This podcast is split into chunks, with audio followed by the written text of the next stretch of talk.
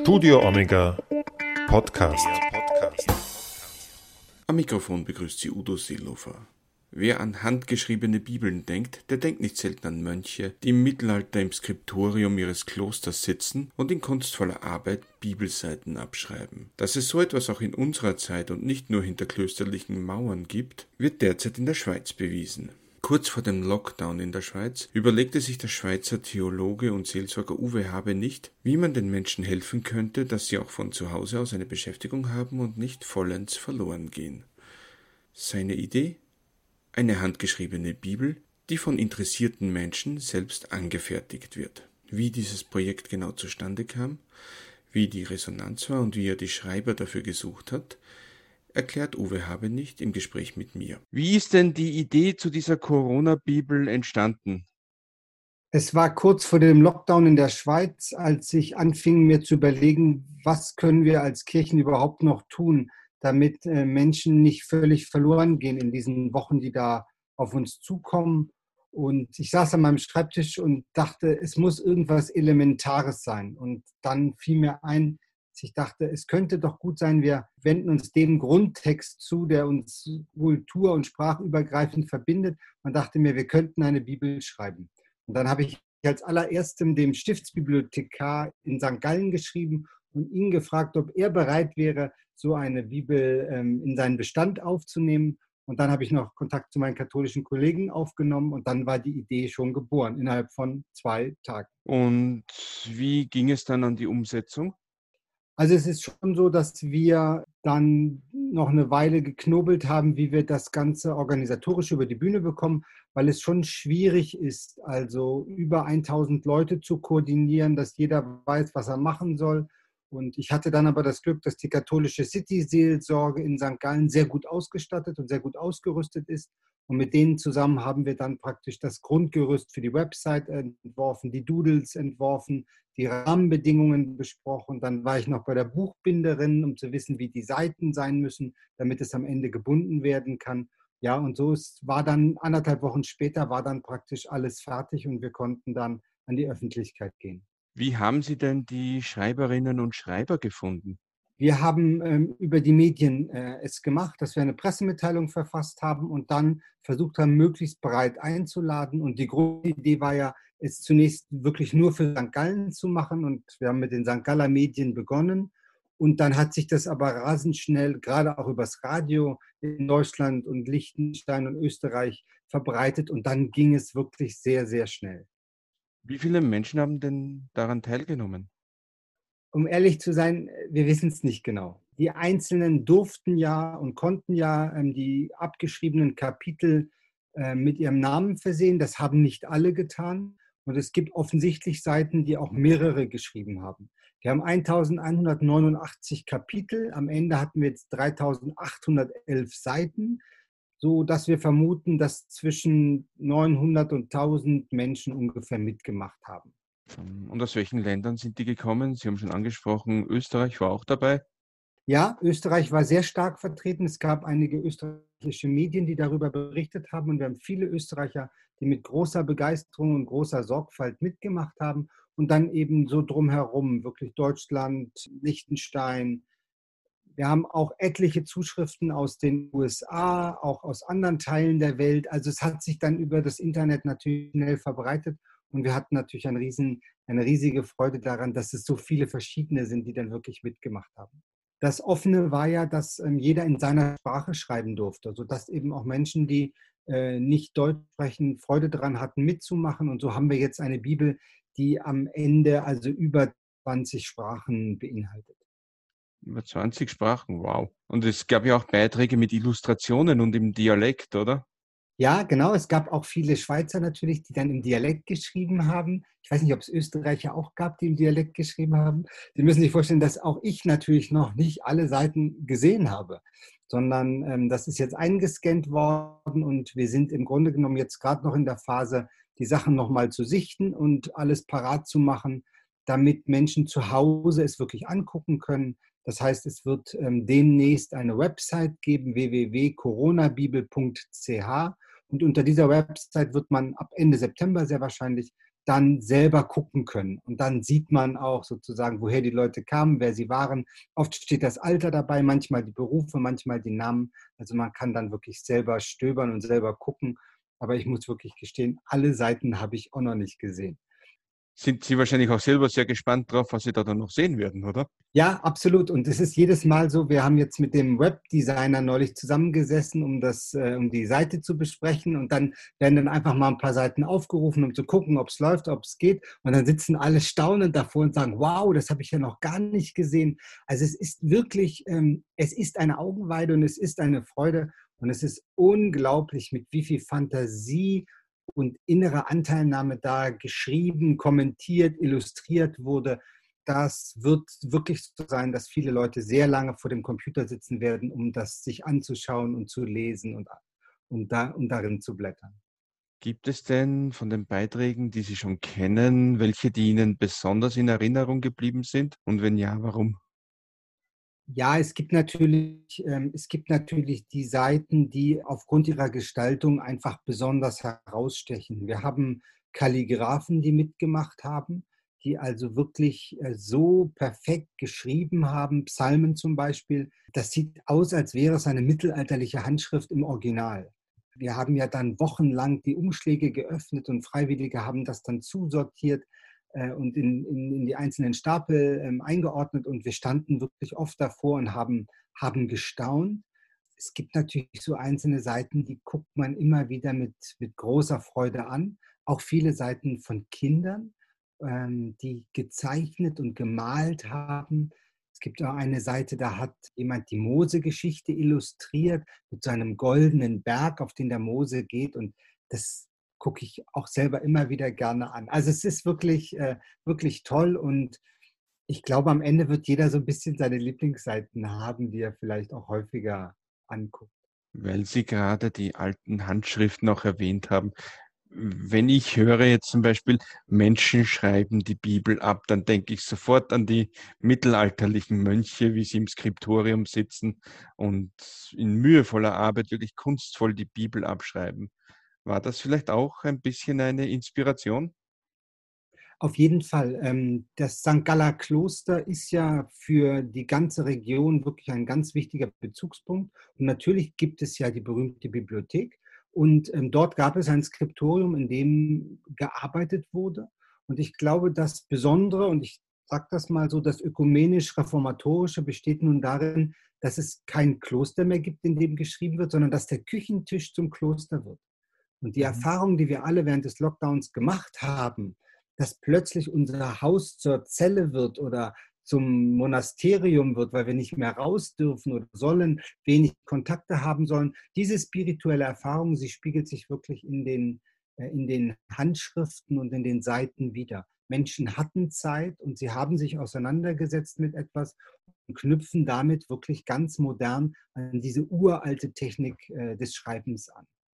Wenn ich das, noch anfügen darf, wir haben, wir haben ähm, einige Seiten gehabt, die uns ähm, gefehlt haben, also die Deckblätter zum Beispiel zu den biblischen äh, Büchern. Wir haben ja 66 biblische Bücher. Dafür braucht es Deckblätter. Ein Teil der Deckblätter ist von Kunstschaffenden gestaltet worden. Auch das wird eine echte Überraschung sein. Da gibt es von Aktbildern bis Fotoarbeiten wirklich alles. Auch das ist toll. Und dann haben wir aber in einem Skriptorium haben wir eine mittelalterliche Handschrift gelernt. Etwa Teilnehmende haben eine mittelalterliche Handschrift gelernt und haben da mit dieser Handschrift dann die Texte noch geschrieben, die so für die Struktur eines, eine, eines Buches notwendig sind.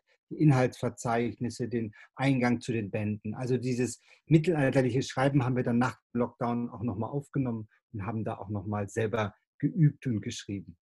Durfte sich da eigentlich jeder Interessierte selbst seine Bibelstelle aussuchen oder haben Sie da darauf geachtet, dass auch die weniger bekannten Stellen eben bearbeitet werden? Also das war natürlich die größte Angst, dass die, die beliebten Stellen weg sind und dann will keiner die anderen. Und ich muss sagen, es war nicht so, sondern wir haben letztendlich erlebt, dass Menschen bereit waren, sich auch mit also unbekannten und nicht so einfachen Texten auseinanderzusetzen und auch so etwas wie Levitikus mit Reinheitsgesetzen oder Numeri oder Chronik mit Genealogien und Königslisten. Auch das ist relativ gut und schnell verteilt worden und überhaupt ist natürlich unsere Freude unglaublich groß, weil es gelungen ist, alle Kapitel zu verteilen. Die Sorge war natürlich, was machen wir, wenn wir am Ende noch 400 Kapitel haben, die niemand will alle waren bereit, etwas zu schreiben, haben sich das selbst gesucht und auch die weniger bekannten Stellen sind am Ende ganz gut, ganz gut weggegangen und es ist wirklich alles verteilt worden. Jetzt ist es ja so, dass das Schreiben ist eine Tätigkeit, wo man sich schon ein bisschen konzentrieren muss, wo man auch vom Alltag vielleicht ein bisschen abgelenkt ist, vielleicht noch kreativ tätig werden kann, wenn man Illustrationen dazu zeichnet. Hat das auch so ein bisschen dazu gedient, die Menschen von der Situation, in der wir gerade alle stecken, abzulenken? Umgekehrt.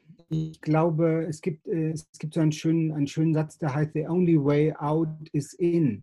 Das heißt, mhm. ich komme durch eine schwierige Situation nur dann hindurch, wenn ich bereit bin, mich auf sie einzulassen. Und ich glaube, dass das Schreiben von diesen uralten Texten eine unglaubliche Zuwendung zur Gegenwart war, weil wir plötzlich in diesen alten Geschichten ganz viel von unserer eigenen Geschichte entdeckt haben. Ich nenne mal ein Beispiel, was mir selber so gegangen ist. Ich habe ein alttestamentliches Buch abgeschrieben, zwei Kapitel eines, eines kleinen Propheten, Haggai heißt er, habe ich noch nie vorher gelesen, all den vielen Jahren meines Dienstes im Pfarramt.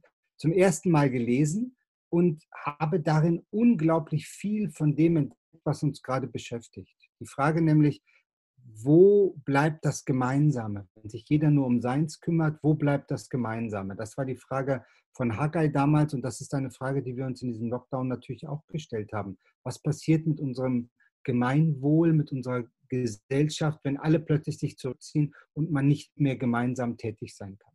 Und so glaube ich, ist es vielen gegangen, dass die Zuwendung zum Alten im Grunde genommen eine Zuwendung zur Gegenwart war und dadurch die Gegenwart verändern konnte, nicht weil wir uns haben ablenken lassen, sondern weil wir bereit waren, von außen nochmal anders drauf zu schauen.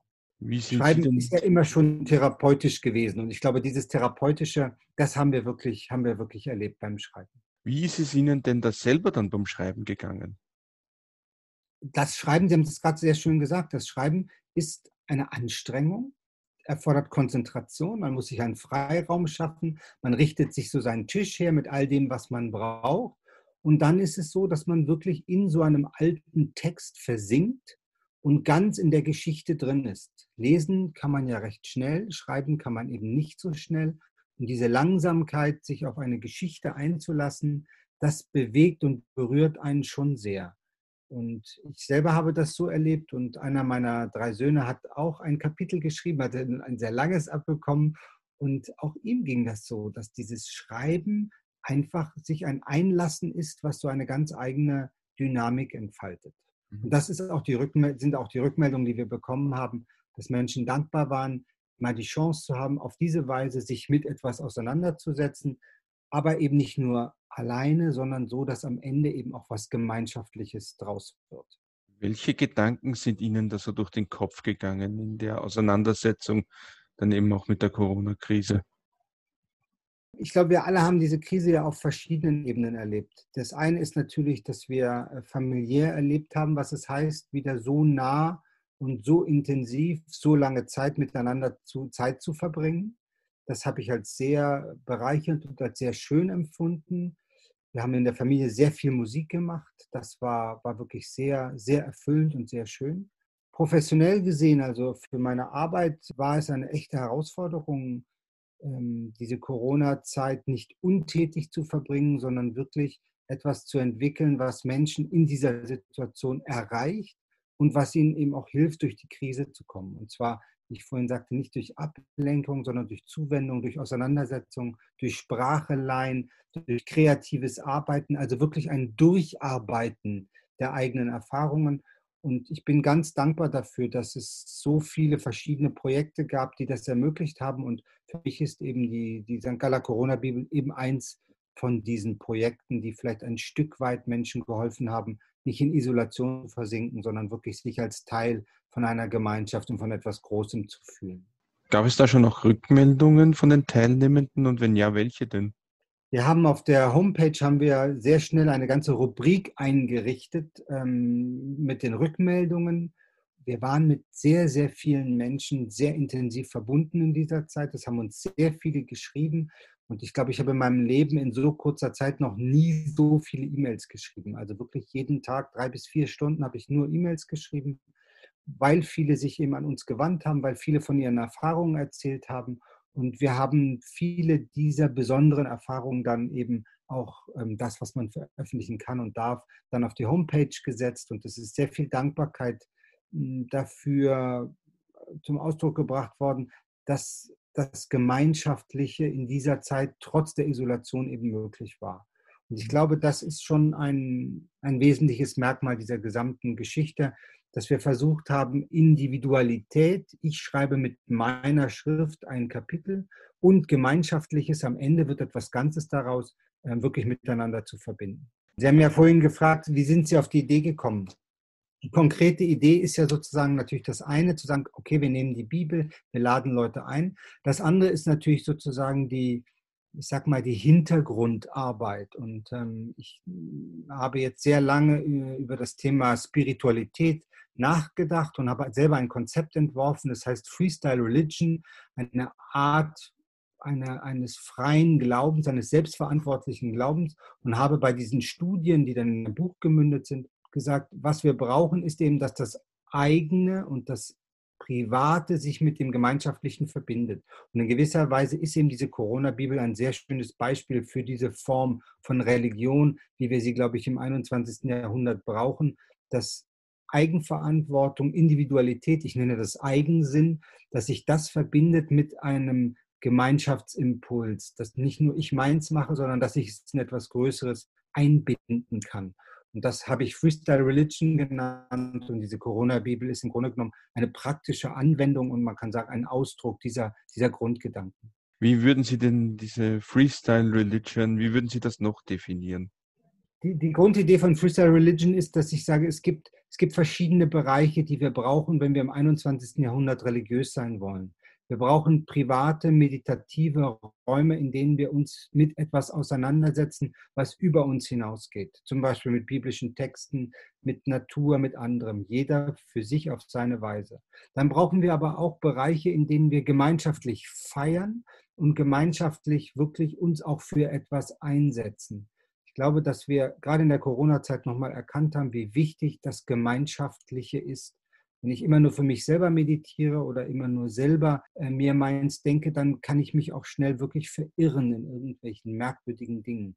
Und darum brauchen wir Gemeinschaft und brauchen wir auch die Sprachfähigkeit. Und das dritte, der dritte Bereich für Freestyle Religion ist für mich, dass wir uns engagieren und Welt gestalten. Also, dass wir wirklich schauen, wie können wir etwas Gutes tun und wie können wir uns für Gemeinwohl einsetzen. Nur Gottesdienste, das kultische Feiern, das ist nur dann lebendig, wenn wir auch als Gemeinschaft für etwas einstehen. Ich glaube, das kennen wir alle, dass wir manchmal in Gottesdiensten sitzen und fragen, worum geht es hier eigentlich? man hat den Eindruck, es geht um nichts, aber es geht um Weltgestaltung. Und das muss auch in unseren Gottesdiensten wieder Raum haben. Und wo es das nicht hat, da läuft es eben leer. Und diese Grundidee ist das, was die Corona-Bibel wirklich mitgetragen hat, das Individuelle, das Eigensinnige mit dem Gemeinschaftlichen zu verbinden und damit eben auch einen gesellschaftlichen Effekt zu erlangen, wenn ich das so sagen darf, ein Stück, eine Krise miteinander zu meistern. Was ich mir auch gedacht habe bei diesem Projekt zum Beispiel, es ist ja auch sehr schön zu sehen, dass Menschen gemeinsam etwas erreichen können, auch wenn sie gerade physisch Abstand halten müssen, oder? Ja, absolut. Also das war ja die Herausforderung in dieser Zeit. So wie wir uns jetzt unterhalten ähm, über Zoom, das ist ja eine Entdeckung dieser Zeit, dass man sich nah sein kann, dass man sich austauschen kann und trotzdem auf Distanz, also äh, mit Abstand das machen kann. Ich glaube, dass wir viele neue Formen entwickeln werden und müssen, wie wir miteinander etwas schaffen, über Grenzen und Distanzen hinweg. Und ich glaube aber, dass das geht und dass wir viel Neuland entdeckt haben, natürlich auch als Kirchen, aber auch privat und ich hoffe, dass die Kirchen dranbleiben, diese Freiräume weiter zu gestalten und vor allem auch kreativ zu gestalten, dass das Freude macht, dass das Spaß macht, dass das so ein Stück Leichtigkeit und ja, einfach so ein bisschen was ausstrahlt an, an Freude und Lebenszugewandtheit. Wenn man da so ein Projekt wie, wie diese Corona-Bibel auf den Weg bringt und man dann merkt, das kommt bei den Menschen gut an, was für ein Gefühl gibt Ihnen das selbst? Also die, ähm, das Grundgefühl ähm, ist, ist ein doppeltes. Es ist einerseits die große Dankbarkeit, dass ein Impuls aufgenommen wird und dass er hilfreich ist. Dafür sind wir sehr dankbar. Und das ist das Zweite, ich sage wir. Also die St. Galler Corona-Bibel ist ein Gemeinschaftswerk von den Tausenden, die mitgemacht haben, von den Hunderten, die mitgemacht haben und in einem kleinen Team, was das möglich gemacht hat. Das heißt, wir haben mit vier, fünf Leuten in dieser Corona-Zeit sehr intensiv äh, zusammengearbeitet, damit das möglich ist. Und für mich hat sich nochmal gezeigt, dass über Konfessionsgrenzen hinaus das Arbeiten wirklich toll sein kann. Und ich glaube, dass das der Anfang ist, nochmal miteinander ganz anders unterwegs zu sein, ganz anders zu arbeiten, viel mutiger und viel ambitionierter Dinge zu starten, weil wenn jeder ein bisschen was kann, dann kommt schon wirklich was zusammen. Und das ist die Erfahrung, die wir gemacht haben. Und am Ende steht jetzt das große Staunen. Wenn ich das noch sagen darf, wir waren vor zwei Wochen bei der Buchbinderin, haben also die 3811 Seiten der Buchbinderin auf den Tisch gelegt, damit sie dann nun sich an die Arbeit machen kann. Und dann trat so ein Moment Stille ein, als alle auf diese Seiten geguckt haben. Und ich glaube, das ist die große Dankbarkeit, die wir alle empfinden, dass es möglich war, dieses Projekt bis zum Ende durchzuführen und dass es jetzt bald soweit sein wird, dass sie wirklich dann auch fertig wird und so viele Menschen dann weltweit wirklich die Möglichkeit haben, darin auch zu lesen und, und zu blättern. Ist ja dann auch ein Beitrag zur Ökumene, oder? Ja, und das ist ganz wichtig und ist, auch das sage ich vielleicht nochmal, es gab keine Voraussetzungen mitzumachen. Das heißt, da haben Menschen mitgemacht und haben mir das auch geschrieben, die mit Kirche und Religion und Glaube fast nichts sonst zu tun haben, aber gesagt haben, in dieser Situation ist das für uns gut, wenn wir uns so einer Sache zuwenden können. Und ich glaube, die Offenheit zu sagen, jeder darf schreiben, jeder darf gestalten und wir haben nichts zensiert. Also es ist alles genau so, wie wir es bekommen haben. Das gilt auch für die Kunstschaffenden, die die Einbände schaffen, die die Deckblätter machen, das ist nicht alles so, dass mir alles gleichermaßen gefällt, sondern manches ist widerständig, manches, manches ist auch merkwürdig, aber es hat alles Platz. Und das finde ich für uns als Kirchen sehr wichtig, dass wir unsere Türen so weit aufmachen, dass wirklich alle Platz haben, dass es keine Voraussetzungen gibt, sondern nur die Bereitschaft zählt, mitzumachen und Teil so einer Geschichte zu sein. Und das ist natürlich wirklich eine ganz, ganz großartige Erfahrung. Und in meinem Berufsleben schon manches erlebt lebt, aber das gehört wirklich mit zu dem Schönsten, was ich bisher mittun und miterleben und mitgestalten durfte. Herr Habenicht, ich denke, das war ein super Schlusswort. Dann bedanke ich mich sehr herzlich für das Gespräch. Dankeschön. Ja, Ihnen auch herzlichen Dank. Vielen Dank für das Interesse.